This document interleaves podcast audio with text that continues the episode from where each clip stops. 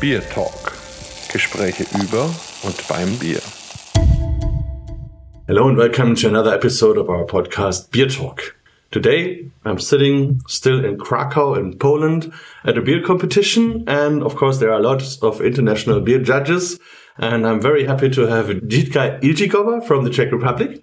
She has a very interesting brewing project called Wild Creatures and yeah, it's about wild creatures, but maybe she's also a little bit of wild creature. So let's hear. Maybe you introduce yourself a bit to the listeners. Hello, everybody. Thank you for inviting. Uh, as you already heard, my name is Jitka. I'm coming from Czech Republic, and I'm a founder and also a brewer uh, at Wild Creatures Brewery.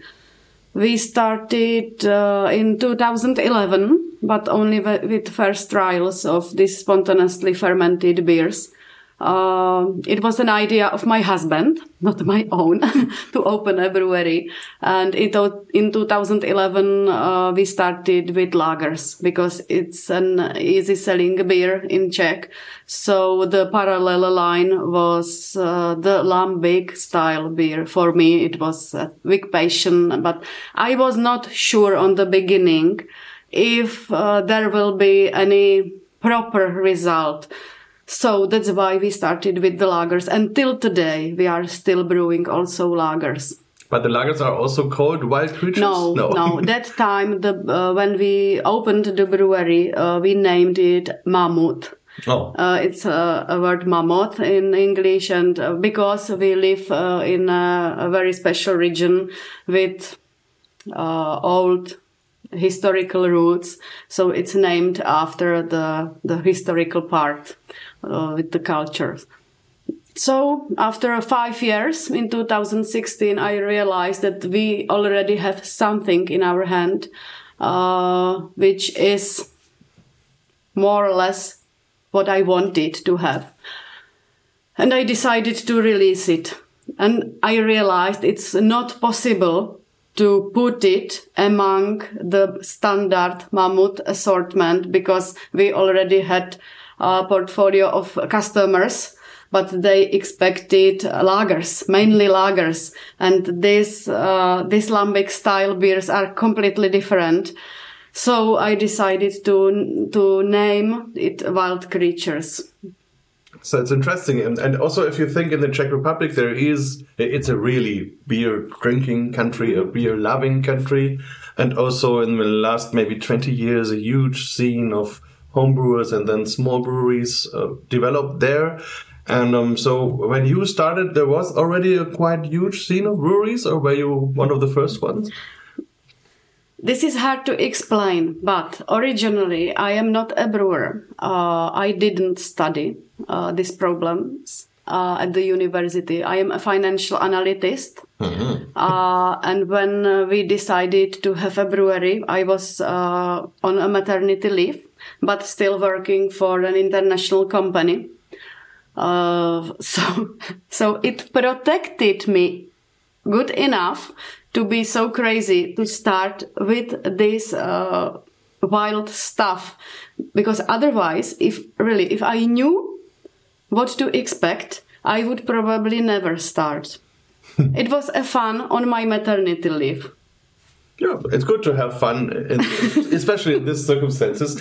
So, but if we if we go a little bit back, so you say it was the idea of your husband. Yes. yes. So, but maybe first on you yourself. So, when you grew up, did you have a connection to beers somehow? Were you just a beer lover, or was it strange for you, or when did you come into beer or what is I, your I have I had really almost a zero experiences. My husband is the one who studied it. He's a, biochemist specialist. Uh, so he understands the processes uh, very well.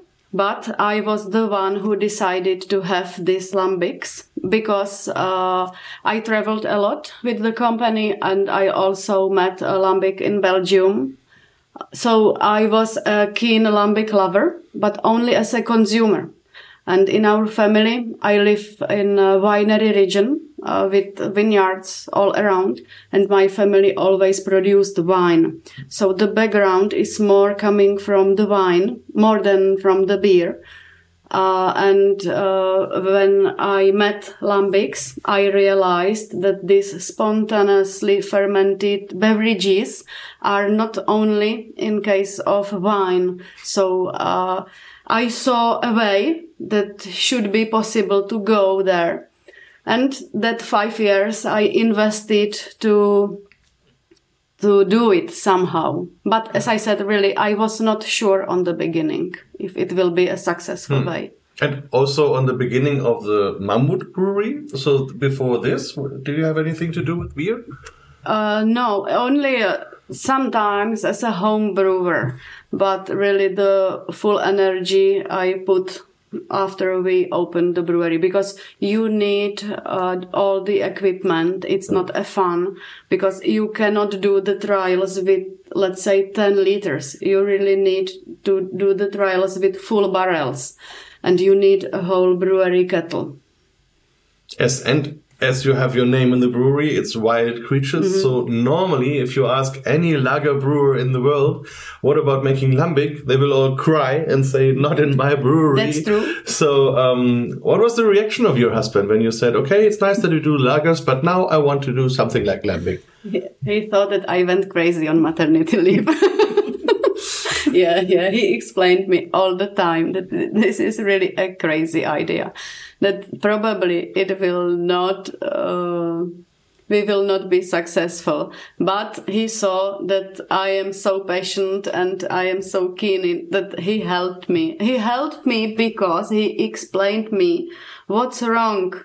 Hmm. So I tried and tried and tried, and thanks to them, I received as much possi- as my, much information as possible. And it is not true that we don't know uh, these facts according to Lambics, uh, because all uh, the analytic work was done in US, also in Asia, in Australia. It's possible to gather uh, a big amount of data. So that was the first work I did. Not only that I brew this trial. Um, beers, but I also gathered this information and analyzed them. So I saw some possibilities and then I, uh, it was necessary to confirm if it will be valid or not. And if we look into a Belgium lambic brewery, you have a huge cellar with 100s mm -hmm. of wooden barrels, and they age this beer for one, two, three years. Afterwards, they blend it. So if I come to your brewery, how does it look like? It is more the same, or yes, is, it yes. is. It is the same. Um, I wanted to add uh, maybe a very good information. I'm speaking about lagers. It is very clean beer and also lambics. We didn't do it on the same place. that would not be a clever thing. Uh, and and about the barrels, yes, we have it all together. We have uh, about uh, 200 barrels, so it's a big quantity. Yeah. And you have the barrels from your family and other vineyards, or from all over the world, or? Mm, some of them are from France, um, from wineries, and uh, a lot of them from wineries from Czech, uh, because the winery region is in Czech is very small. It's really only our region it's not comparable with France, for example. The the region is very very small, so most of them I know. Uh, not it's not about it. Maybe six 60 wineries or something like that. So, so you can be in touch directly with them. I can go to their, their winery and taste uh, the wine. And because the fact the barrels need to be healthy, most of all, they need to be healthy. I do not care if there is a red wine or white wine, and if they do not uh, use it, I buy it from them, and they already know. So they usually, right now, they contact me if I want or not a new barrel. So it's it's always used barrels. Mm-hmm. Yes, always, and, and, always barrels that have been in use for quite a time, so that you yes. don't have a lot of would impact in terms of yeah. tannins and mm-hmm. aroma, but it's more about the wild creatures in the mm-hmm. barrel which are then working in the beers. Uh, it's about uh, um, oh, how is it called? Um, micro oxygenation uh, mm-hmm. capability of the barrel because a lot of processes inside uh, when the beer is developing are aerobic and they need to breathe to replicate that's why I use these barrels. Uh, I also tried a lot of beers, especially this year in Belgium, uh, that they aged the beer in a cognac barrel or a whiskey, rum, and something like that. It was uh, interesting. I understand that to to widen the portfolio, it's necessary to do also these things. Uh, but I am not there. Mm-hmm. It, it is necessary also to get to know these flavors and I am still not on that position. So I prefer the clean taste. Yeah, I think it's all, it's also a big difference in in what is the idea. So if you have like the imperial stout in in the rum barrel, you it's about the rum aroma and, and the imperial stout aroma and about the harmony mm-hmm. and whatever. Mm-hmm. Um, but if you have, as far as I understood, like the lambics or also the the Flanders red and these things, you have the micro oxidation, mm-hmm. so that um, um, it's just a little bit which comes mm-hmm. through the wood, and this little bit is just making a slowly process. Mm-hmm. And also, this little bit allows bacteria like Brettanomyces to mm. do mm-hmm. its process, but also in, in yeah. a more or less controlled way, mm. which then brings this special aroma. So that is what you mm. prefer. Yeah. Uh, a lot of people think that uh, you just add the hint of the wood to the flavor. But you can use a stainless steel and add a wood chips to the, add just the flavor. It's it's different when you use the glass or the stainless steel. These inert materials, they they never uh, give you what you really uh, want. It's a living process, and it really needs the oxygen, but not not too much and it also needs time. So, sure. as far as the Belgian people tell me, the real process starts maybe after one and a half, two years mm-hmm. in the mm-hmm. barrel. So, yeah, it's really a lot of waiting until yes. it, it yes. as you want yes. it. That that's uh, the core why I love these beers. The philosophy, because spontaneous fermentation and uh, everything around, it's really a natural way of production, and the product is according to that and the fact that you cannot influence every single step is like a miracle you know? Mm. you can influence a lot of things. It's not necessary to brew it uh, during summer because you need it would be spoiled by bacteria and it's too aggressive generally. So you you need to gather all these facts and and do it somehow. It's it's fantastic. Mm. yeah. So you also do the blending? Yeah. Mm-hmm. Is that a process you have also to learn to get experience? So it was the hardest work, the blending itself. Uh, we started with uh, more fruit versions on the beginning. I was more sure hmm. uh, in that. And after a few years, we also released a pure in a gueuze style uh, way beer. When I'm speaking about these terms, uh, I need to say that we do not use on the bottles these words as alembic, gueuze, kriek, and this. I respect it. It's mm. used in Belgium in a special region that's that's completely okay. But when i am speaking to someone i usually use these words uh, for better um, understanding. Yeah. otherwise i would need a half an hour to explain what is it. So that's that's just to be fair. How do you explain it to a czech customer? Uh, that's that's hard work. Hard hard work. That was my topic yesterday uh, of the speech.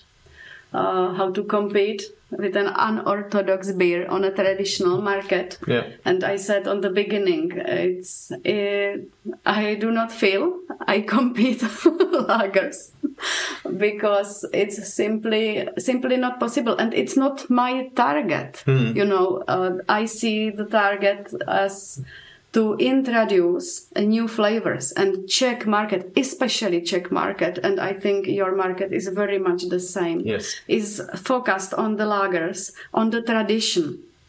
So the only way uh, what I can do is just to introduce, really, to enlighten the people that it is not only about lager, that you can have also an ale. I, a lot of I am the only one on the market. So uh, everyone can be a competitor or a friend. But the better possibility is when we all do the same work to explain the people that it is not necessary to drink only lager because we win all of us when they realize they can have a, glass of lager for with a meat at the dinner and uh, when they meet friends in the evening they can decide maybe for lambic to share a glass with all of them or they can have an ale and they can switch and that's it. That's my personal target. Yeah, and I think also, especially in, in the Czech market and also in, in my home market in Franconia, it is so different that because lager drinking means not only lager drinking, it means also lager drinking in terms of a lot. Yes. So, and in terms of the occasion. So, we would normally never go to like a football match mm. and have a bottle of lambic. yes. or something yes. like that. That. And, and also, normally we would not have maybe for New Year's Eve a, big barrel of lager, then we would have like a champagne or something mm-hmm. like that. So I think for for this market, it's more likely to be like on the wine or, or yes. like champagne side because these are the customers you are targeting maybe more. I, I can confirm when you mention the champagne, I usually say uh, also to journalists when they are asking uh, who is it drinking and uh, for whom it is generally uh, that it's like when you imagine a wine. In my region, it's common. You have a glass of wine on the table, but champagne, it's not every day. Hmm. And that's the same with lambic. You can have a beer every day, but you would probably do not drink the lambic every day. It's for a special occasion, as you said. There are people who are drinking it every day. Why not? It's not so rare beer, but to understand to Czech people to understand what is it, hmm. because uh, it's also about uh, the way of, of consuming. It's hmm. not about quantity; it's about quality. Because you need to allow yourself to have a proper time for it, hmm. to enjoy it. And, and, also the right glassware yes. and all these things. And, and the target customers uh, you you asked about uh, generally more natural the lovers of natural uh, wine hmm. more than the standard because the standard way uh, the production is uh, a reductive way hmm. of fermentation and everything. So the the uh, the wine is very clean. It's more um, comparable to lagers but the natural winemakers they have a similar flavors uh, in the wine. And they usually like also lambics a lot of uh, these uh, wine wine, wine sorry winemakers are my friends because we share uh, the experiences with barrels and all this so yes yes there is a match on the market so when you started with it and when you had the first bottles what did maybe your parents, your friends, your husband say when when you presented them first this new product?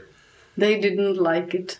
Hmm. They didn't like it really. My parents, especially my parents, uh, they didn't understand why I am doing this beer because I am living on the countryside. Uh, uh, one thing is the wine and when the winemakers are drinking beer they usually drink beer because they are not interested uh, in other beers they mm. just know the lager that's typical also not ales it uh, much later maybe in prague because there is a lot of tourists and uh, more money also mm. it's uh, good to say that lambic is not uh, a cheap uh, beer it's one of the most expensive beer and it also plays a role so on the countryside, it was something, something extraordinary and extraordinary in a bad way. And now it changed. It changed. My father helped me a lot also in the brewery uh, when we are bottling and when he has a free time. So uh, I am happy. Uh, and uh, he told me, Jitka, you solved a lot of problems and it is not necessary uh, to drink the leftovers and i am missing it okay and i realized it's a good good change Yes. So now, now after five years, they also changed their personal yes, view on it. Yes, yes. And also the Czech market. So I think when you introduced it, maybe like the magazines and, mm-hmm. and uh, journalists, they also maybe didn't understand, but they, for them, maybe it was an interesting topic to have you mm-hmm. as a person and this special beer. So this also has changed now. You're part of it. Uh, yeah, a lot of publicity was done. Uh, that helped a lot. But to change the opinion of the people, it will take uh, much more time, much more time. But the time is changing. I can feel it. For example, it was not common when I started with the beer, there was a, a, zero possibility for the sell. That's why we sold almost everything abroad. That was the only one possibility to earn some money. Right now, we are able to uh, to sell it in restaurants, for example, and also in a specialized uh, craft beer shops. So the situation is much better.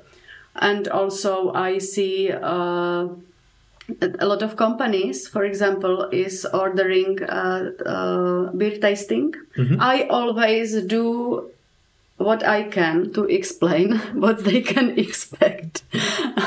and it was common that when I explain what the beer is, they cancelled it. It was fair. It was fair because they really they said okay we are used to drink the standard beer. Probably it will not be good for us.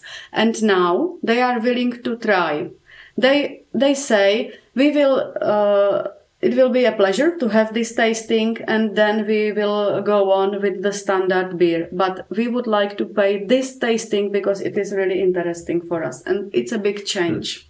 And you can also offer the mammut beers sure. afterwards something yes. like that. Yes and um, just because you mentioned it, if someone maybe for, from Germany or from the US wants to try your beers, what is the best way to get them? Is there an online shop or how can you? We have we have an online shop, uh, but we have also a lot of uh, distributors on every market or on, or on, a lot of markets, also in US, for example.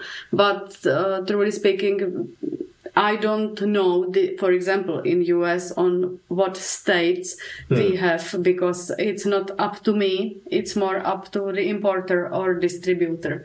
But uh, when someone write me, I'm able to give him a contact on the distributor. Okay, so we will put the information in the mm-hmm. show notes. Okay, and um, when we we first met, it was a virtual meeting because yes. it was during the pandemic. We were on the stage on the, on the virtual Brewers Forum. So how was the pandemic for you, and also maybe for the Mammut Brewery? Mm-hmm. So or or again generally for the Czech market. So if you now look back, it's more or less after the pandemic, mm. however you call it. But um, yeah, what, what, what was happening? How how did you mm-hmm. survive? What is about the market? Uh, it was a tough time. I am just an ordinary person, and uh, I, I was nervous uh, how it will develop the markets. Uh, we did a decision right before the pandemic that we moved wild creatures to a new facility. So it was necessary to postpone it because the decision was done really a few months before the pandemic started and it was a huge investment. So i was not sure and we invested our own money into the brewery. So it's not a big company with uh, shareholders and something like that. Uh, and i i waited. Uh, I have a friend uh, who invested uh, because of the move uh, of the company to the new facility. They made an investment, so I am sharing the company mm-hmm. right now. But still uh, you are the face of the brewery so you need to uh, i am responsible for the production all the time. And it was it was really a hard time for me. But now you did the move? Uh, yes yes we finished it. We uh, we did it uh, through uh, the pandemic. So because I realized if we will not do it, we lose the time hmm. and it will be even worse. So it was a, a risk, but I hope yes, and especially uh, uh, for you, it's about time because yes. if you know you brew and mm -hmm. you still have to wait mm -hmm. years yes, until exactly. you can sell the beers, it's exactly. really a long. And how is it to move something like that? Because you, you have barrels filled mm. and whatever, and also it it does something with we the beer. We finished. We finished moving uh, this year. It took years, hmm. uh, step by step, because of the microflora, and uh, I didn't want to. Um, interrupt the the developing of the beer to be sure that we will be okay but it was the best way for the production the worst way for the paperwork and mm. for the custom officers because they hate it in case you are moving the vessel where you have the beer, you need to do a special paperwork to announce that you are doing this. And it was a hell work all the time on the phone, and they wanted to check everything. So I am really happy that uh, we finished it this year. And I am sure they are also happy. oh, yes. when they see my name on the phone, I'm sure that yes, they are lying on the, under the table. But I think they also had to to understand what you are doing. So maybe in general, how do you, if you say you don't call the beers lambics or krieks mm -hmm. or something like that, how how are they called in Czech? How? Don't ask me. Don't ask me because uh, it is very sad reply Hmm. A few years ago, uh, they changed uh, the legislative and uh, spontaneously fermented beers were decided not to be a beer anymore. Oh. And I am fighting till today that it's not fair that the it is not harmonized with EU rules but uh, as I said, it's a heavily protected market for the lagers, and the big players are definitely against it. And what is then written on your labels? Uh, it's a beverage made from beer.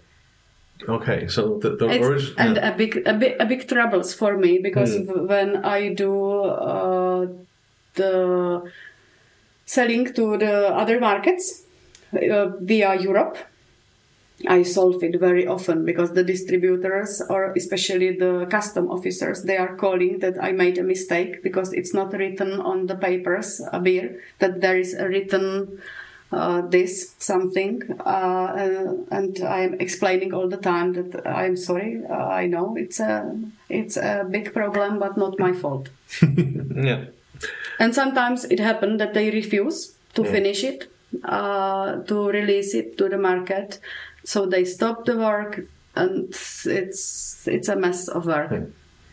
So we all cross your fingers that it will be solved in the future. Um, maybe you are traveling also a lot. Yes. And maybe you brought some of your beers also to Belgium. So what did the people there say about your beers?